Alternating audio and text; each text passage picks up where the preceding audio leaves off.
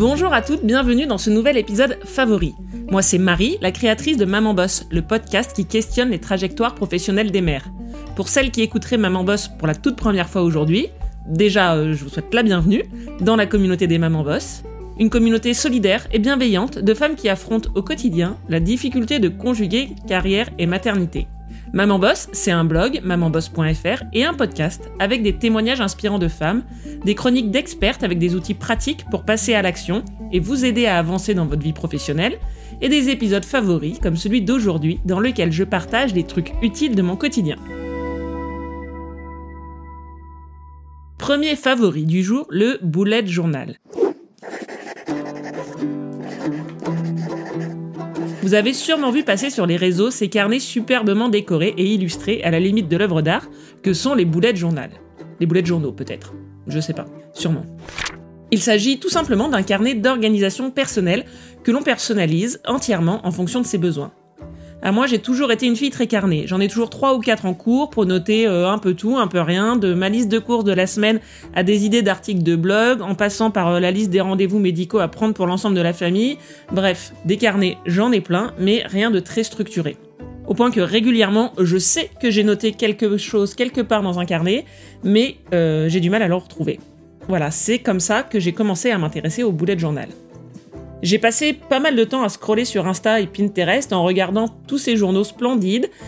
Euh, très longtemps, je me suis dit que, que ça serait pas pour moi. Tout simplement parce que je suis absolument incapable de tracer une ligne droite ou un cercle à main levée sur une feuille. Alors dessiner un paysage ou un feuillage, franchement, j'ai toujours su que ce serait complètement hors de portée. Mais quand même, j'ai senti qu'il y avait un potentiel utile pour moi derrière tout ça, alors j'ai persévéré et je me suis intéressé de plus près au contenu du bullet journal. Le principe est finalement assez simple, c'est de prendre un carnet vierge et de l'organiser à sa façon en traçant sur les pages ou les doubles pages les zones dont vous avez besoin pour vous organiser. Ça peut être des pages mensuelles, hebdomadaires, quotidiennes, des zones de notes libres ou des listes en tout genre, euh, par exemple de podcasts à écouter, ou des films ou des séries que vous avez vues par exemple. Pour me lancer personnellement, j'ai regardé pas mal de vidéos de la chaîne des astuces de Margot, et en particulier les deux vidéos Comment commencer son bullet journal et 10 astuces pour débutants. Je vous mettrai les liens dans les notes de l'épisode évidemment. Et puis après, bah, je me suis lancée. J'ai tâtonné pas mal au début. Par exemple, j'ai fait des modèles de pages quotidiennes détaillés au départ, et en fait, je me suis rendu compte à l'usage que ça m'allait pas, que c'était une structure trop contraignante, en tout cas au jour le jour. Donc j'ai allégé, j'ai ajusté la structure de mes pages. Alors euh, qu'on soit très clair, mon bullet journal à moi, il est très moche. Il est pas du tout décoré. Même si je mets de temps en temps un petit sticker euh, pour égayer le truc, euh, clairement, on est très loin de l'œuvre d'art. Je vous mets sur euh, le blog quelques photos de mon bullet journal pour que vous voyez à quel point c'est vraiment pour moi un outil beaucoup plus pratique que créatif. Ça fait presque un an que j'ai commencé, je me suis lancée au printemps l'année dernière. Aujourd'hui, j'en suis à mon deuxième carnet. D'ailleurs, j'ai changé de format pour un format plus petit et euh, je me rends compte par exemple à l'usage que ça me convient moins. Donc euh, pour mon troisième carnet, je reviendrai à un format un peu plus grand. Moi aujourd'hui, je m'en sers essentiellement pour mon job, pour structurer mes journées et mes semaines professionnelles alors ça prend un peu de temps hein, de, au début de s'organiser et même euh, de tenir euh, et, d'alimenter son bullet journal. Donc ça prend du temps aussi de faire des essais, de trouver la configuration qui nous convient le mieux. Mais euh, vraiment l'avantage pour moi c'est que très rapidement on arrive à avoir entre les mains un outil productif et ça c'est vraiment satisfaisant. Ce qui est sûr c'est qu'il faut être régulier, assidu dans la démarche pour que ça soit utile. Moi par exemple j'ai pris l'habitude de mettre les choses à plat à la fin de chaque journée et surtout de faire une grosse revue complète de la semaine et du moi les vendredis soirs. Ça me permet d'organiser la semaine suivante et de démarrer le lundi directement dans le vif du sujet, ma semaine de façon efficace. Et ça, c'est vraiment quelque chose que j'aime bien. Ça m'est déjà arrivé deux, trois fois de ne pas prendre le temps le vendredi soir de faire cette mise à plat, cette revue complète. Et du coup, j'ai eu le sentiment eh ben, que le lundi suivant, la semaine, elle démarrait de façon brouillon, que c'était moins organisé, moins efficace, je savais moins où j'allais. Voilà, je me suis sentie inconfortable ces semaines-là dans mon organisation. Donc vraiment, je pense que c'est la, la régularité, c'est fondamental pour euh, percevoir les bénéfices de cet outil. Ça m'intéresse euh, de savoir si vous, vous tenez un journal de ce type-là ou si vous êtes euh, en full numérique. Ce qui peut être aussi mon cas sur un autre sujet, comme euh, par exemple le podcast, où aujourd'hui j'ai une plateforme Notion grâce à une membre du collectif, et ça c'est formidable, j'aurai l'occasion de vous en reparler. Donc ça m'intéresse vraiment d'échanger sur tous ces sujets-là, d'organisation, de connaître vos supports et vos méthodes. Et évidemment, si vous tenez un journal et que vous êtes beaucoup plus créative, artistique et talentueuse que moi, je serais ravie que vous m'envoyiez sur Insta les dessins, toutes les décorations que vous pouvez faire sur vos journaux, parce que j'aime toujours autant regarder ça sur les réseaux. Donc vous pouvez m'envoyer ça euh, sur Instagram, Maman Boss le podcast et je serais ravie de les, découvrir, vos journaux, et, de les partager à la communauté.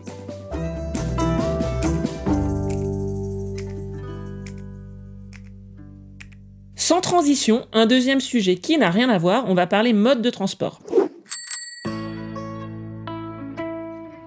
Alors, déposer et récupérer les enfants le matin, ça peut être souvent un moment de speed dans la journée de maman boss. Moi, en tout cas, ça a longtemps été euh, mon point noir. Je trouve que le rush du matin, c'est souvent déterminant sur l'ambiance générale de la journée. C'est-à-dire que si le matin vous êtes en retard, pressé, que ça pleure, que ça crie dès le matin, c'est quand même hyper compliqué ensuite d'avoir une journée très apaisée. Donc la sérénité sur la dépose du matin, c'est quelque chose d'assez important. Moi, j'ai eu plusieurs expériences. J'ai vécu en ville, plein centre-ville, où j'accompagnais mes enfants à pied. Et ça, j'aimais bien parce que c'était assez simple finalement. Même si, quand ils sont tout petits, ou qu'on en a un plus petit dans la poussette ou dans le bord bébé, tout de suite, en termes de complexité, on, passe une marche, mais globalement, je garde un, assez bon souvenir de cette expérience-là. Après, j'ai fait l'expérience de la dépose en voiture. Et là, pour moi, c'est le pire. J'ai installé, attaché tout le monde. Ça prend du temps. Enlever le manteau, remettre le manteau. Voilà, s'éclater les ongles sur des fermetures euh, impossibles. Vraiment, j'ai détesté. Et en plus, faut se garer, ce qui, souvent, aux abords des écoles, à l'heure de pointe, parce que voilà, tous les enfants commencent l'école à la même heure, hein, c'est le principe. Souvent, voilà, se garer, le stationnement, c'est le drame aux abords des écoles. En plus, euh, je sais pas chez vous, mais moi j'ai quand même pu observer qu'il y a des gens qui font n'importe quoi. Alors, sans doute parce qu'ils sont pressés et qu'ils doivent aller au boulot, bah en fait, euh, comme vous. Mais euh, ça n'excuse pas tout. Et voilà, se garer en double fil sur un passage piéton devant une école, c'est quand même problématique en termes de sécurité. Donc, en termes de niveau de stress, pour moi, c'était le, le max. Et puis, euh, depuis quelque temps, j'ai eu le plaisir de découvrir le pédibus. Alors le pédibus, c'est un ramassage d'école à pied, tout simplement. Moi j'ai de la chance parce que le système euh, dans ma commune existe depuis a priori euh, une dizaine d'années, avant que j'y habite. Concrètement, il y a un circuit à pied d'un petit kilomètre avec 5 ou 6 arrêts donc, soit vous habitez sur le trajet, soit vous déposez même en voiture vos enfants à un arrêt de votre choix en fonction de ce qui vous arrange et peut-être de votre trajet pour partir au, travail le matin. Chez moi, l'encadrement, il est assuré par un animateur euh, périscolaire et des bénévoles. Et c'est là que je trouve ça vraiment génial, parce que parmi les bénévoles, il y a notamment pas mal de retraités de la commune qui participent, et aussi des parents. Donc il y a un côté intergénérationnel qui fonctionne hyper bien. Les enfants adorent, et euh, bah, les personnes qui participent aussi, parce que ça crée du lien, ça maintient dans une activité, et puis ça permet de connaître tout simplement les personnes de sa commune, de son quartier. Alors, avec le Covid, euh, ça a été plus compliqué au niveau des bénévoles, mais ça a obligé aussi les parents à se mobiliser. Euh, moi, par exemple, j'accompagne maintenant le trajet un matin par semaine. Ça me prend euh, voilà 20 minutes à peu près. C'est hyper sympa de marcher ce petit kilomètre avec un groupe d'enfants. ça se passe toujours dans la bonne humeur. Il n'y a aucun enfant qui ne rechigne à marcher. je pense que le côté groupe, ça les aide aussi pas mal. L'âge des enfants, ça va vraiment de la maternelle au CM2 et ça leur permet aussi euh, entre eux de, se connaître. Et puis, euh, je pense aussi que d'avoir une petite activité physique dès le matin pour les enfants, c'est bien, ça les met en mouvement, ça fait une sorte de transition aussi entre l'école et la maison avant d'attaquer la journée d'apprentissage. Donc, je ne sais pas trop si ce type d'initiative et de ramassage est très répandu en France, Renseignez-vous déjà pour savoir si ça existe dans votre commune, et si ça n'existe pas, bah pourquoi pas proposer ce projet, le porter, euh, par exemple au prochain conseil d'école, soumettre l'idée. En tout cas, si ça vous intéresse d'en savoir plus sur les modalités, sur euh, les conventions pour gérer la sécurité, des choses comme ça, moi je me ferai un plaisir de vous mettre en contact avec les personnes que je connais qui, gèrent ça euh, de mon côté. Troisième favori, je voulais vous proposer une petite sélection de podcasts pour enfants. Euh, oui, parce que les podcasts, euh, ça ne concerne pas que les mamans, et ça peut aussi s'écouter en famille. En voiture, par exemple, euh, ça peut être un support sympa à écouter ensemble, ou le soir, pendant un temps calme d'apaisement, par exemple. Moi, je voulais vous parler de deux podcasts. Le premier, c'est le podcast Encore une histoire, produit par Benjamin Muller, qui est chroniqueur des maternelles. Encore une histoire, c'est vraiment des histoires originales et inspirées de grands classiques comme Le Chaboté, par exemple, qui plaisent beaucoup aux enfants ou même aux plus grands, mais aussi des histoires euh, tout à fait originales et inédites. Je trouve que la narration, les voix, l'habillage sonore et les histoires sont très agréables à écouter.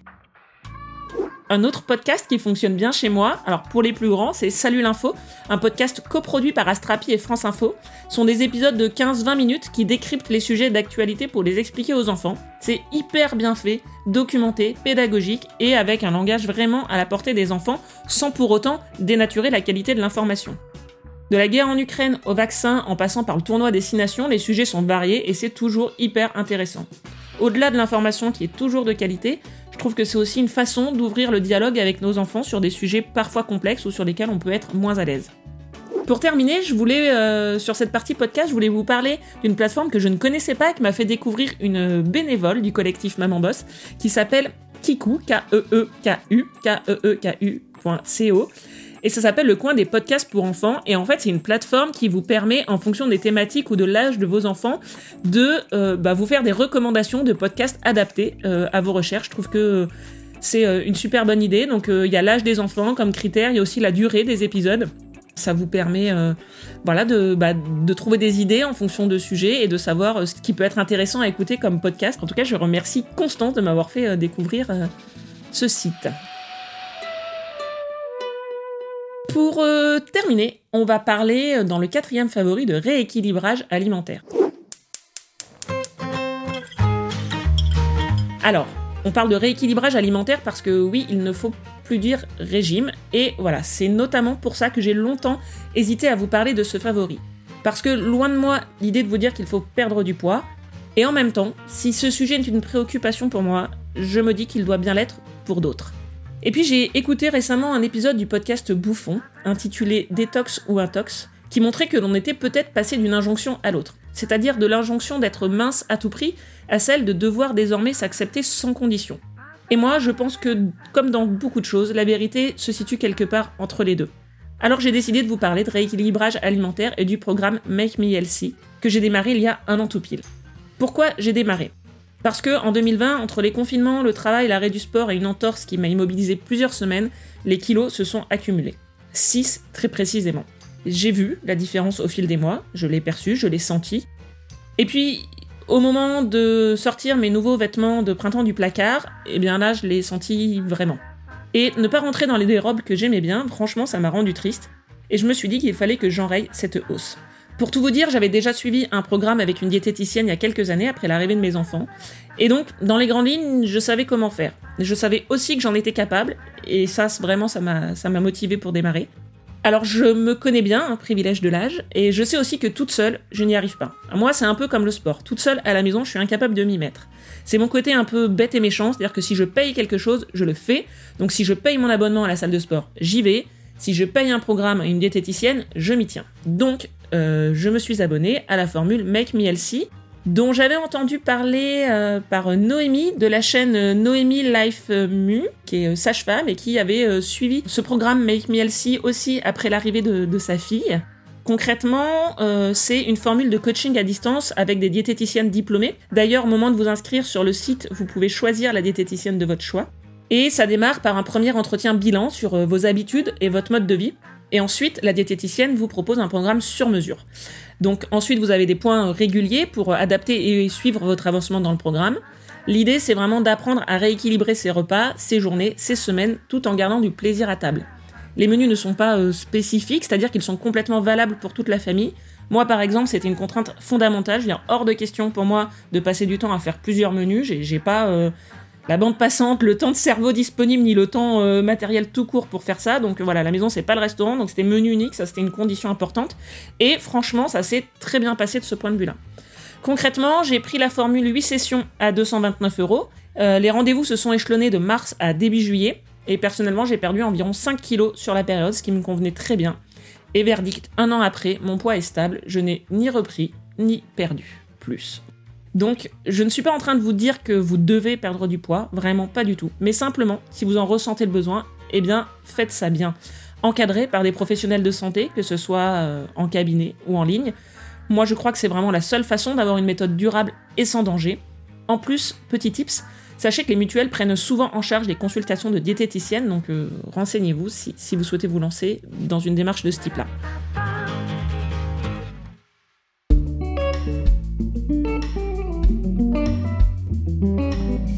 C'est fini pour aujourd'hui pour cet épisode favori. Si l'épisode vous a plu, abonnez-vous sur votre plateforme d'écoute, laissez-moi une note et un commentaire parce que les petites étoiles que vous nous envoyez sont les meilleurs moyens de nous soutenir, nous podcasters. Voilà, je vous dis à très vite pour un nouvel épisode et d'ici là, maman bosse